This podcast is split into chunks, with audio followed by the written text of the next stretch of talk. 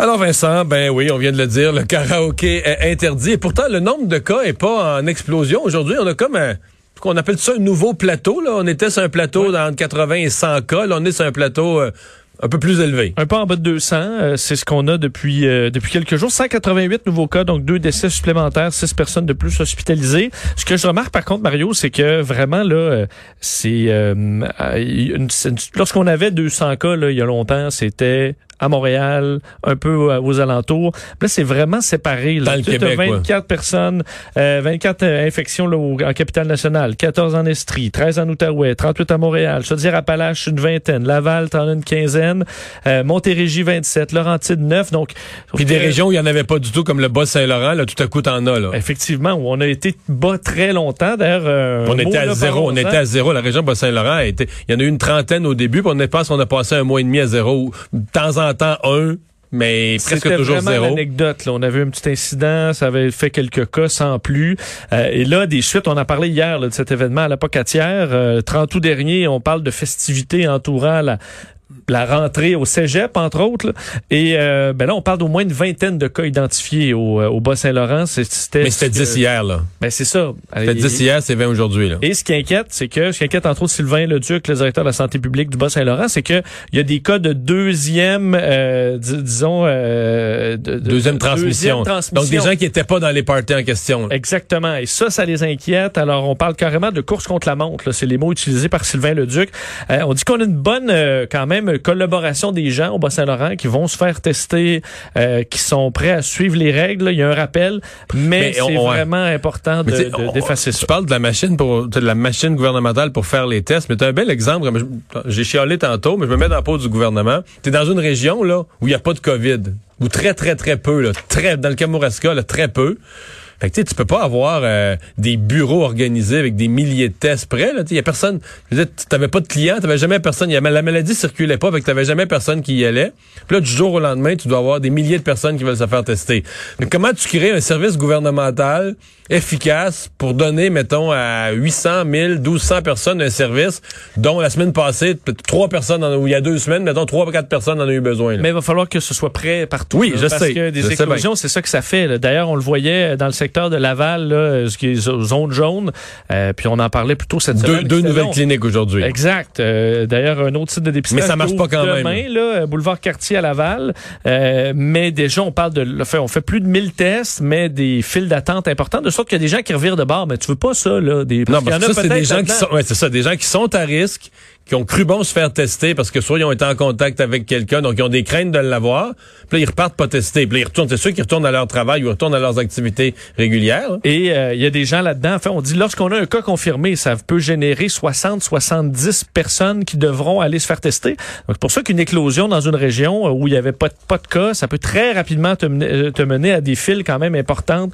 Alors, il faudra des systèmes qui soient capables de, de, de s'adapter rapidement. Parlant euh, d'éclosion. Ben oui. Euh, celle, celle de Longueuil, là, on a une petite, euh, petite info de plus, là. Euh, oui, effectivement, euh, le mari de Sylvie Parent, là, donc la mairesse de Longueuil, qui est un peu à la source d'une série de ben, de, de, de hécatombe politique d'isolement là chez plusieurs personnes dont le ministre des Transports François Bonnardel. On sait qu'il avait dû annuler même un, un, voyage politique en raison de tout ça. Ben, le mari de Sylvie Parent qui est propriétaire d'une bra de la brasserie Tremblay euh, il s'appelle Alain Boutin s'est rendu c'est ce qu'entre autres on apprenait aujourd'hui dans le Courrier du Sud euh, s'est rendu au travail quelques heures mardi alors que sa femme, lui est en attente de son résultat de test, mais sa femme, donc la mairesse, avait eu son test positif de la quand, COVID-19. quand ta conjointe là, la moins d'être en grosse chicane dans la maison, t'es à risque élevé, là. Ben, risque, euh, je Très, très, très on élevé. On s'entend que la santé publique te dirait, tu sors pas de chez vous, tu te fais livrer l'épicerie. Euh, il a écrit donc euh, une déclaration transmise au Courrier du Sud où il explique que c'est une erreur. Il dit, je me suis placé en quarantaine après avoir appris le test positif de mon épouse le 6 septembre, mais euh, quand même, le mardi, lui, là, on, on l'a su le dimanche, là.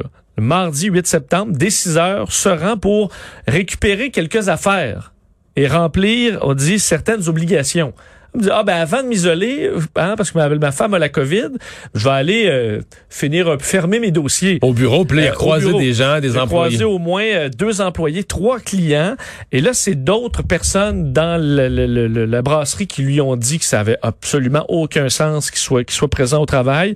Et euh, là, il a réalisé rapidement qu'il avait fait une grave erreur, c'est les mots qu'il a utilisés, et il est retourné en quarantaine. Heureusement, il a appris le jour même qu'il était négatif, mais quand même, on parle d'un manque de jugement quand même euh, très important. Il, se dit désolé euh, de l'embarras provoqué à son épouse par son erreur de jugement et aux employés, aux clients ce jour-là. Alors, euh, c'est c'est pas c'était pas sa meilleure, disons. Peut-être parlant de cas, Mario, un mot sur la France qu'on surveille depuis plusieurs jours maintenant. Ben, ça continue. Là, on est presque à 10 000 cas en France. C'est une pointe jamais vue là, depuis, le, tous les, depuis les débuts de la pandémie.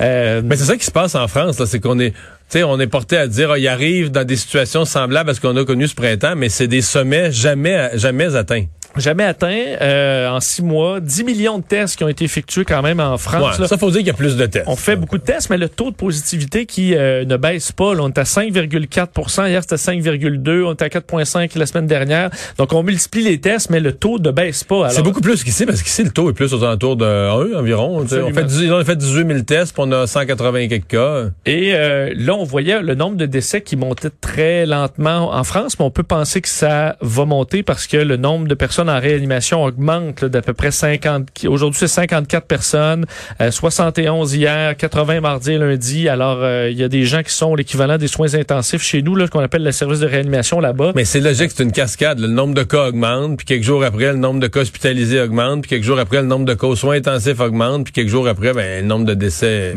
Mais là, qu'est-ce qu'on fait? Parce que là, des tests, on en fait, mais est-ce qu'il va falloir donner un coup? Euh, il y a un conseil de défense qui se réunit demain en France pour prendre des mesures pour donner de la visibilité euh, sur les mesures dans les prochaines semaines.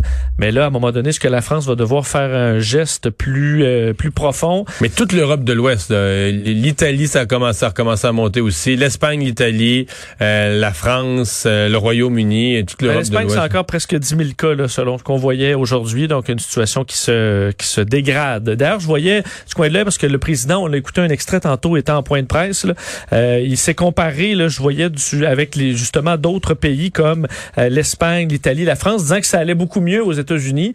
Mais quand même, je comprends pour la courbe, mais rappelez que euh, en Italie, par exemple, qui donne un exemple, il y a eu quatre décès hier, aux États-Unis, 1136. Donc, oui, parce que les, États-Unis, le président Trump dit on a beaucoup moins de cas, puis beaucoup moins de morts qu'avant. Mais on est quand même dans des chiffres énormes encore aujourd'hui. Absolument. Il y a eu 1000 morts hier. morts par jour, plus de 1000 morts hier. Alors, c'est, on n'est pas sorti du bois du tout.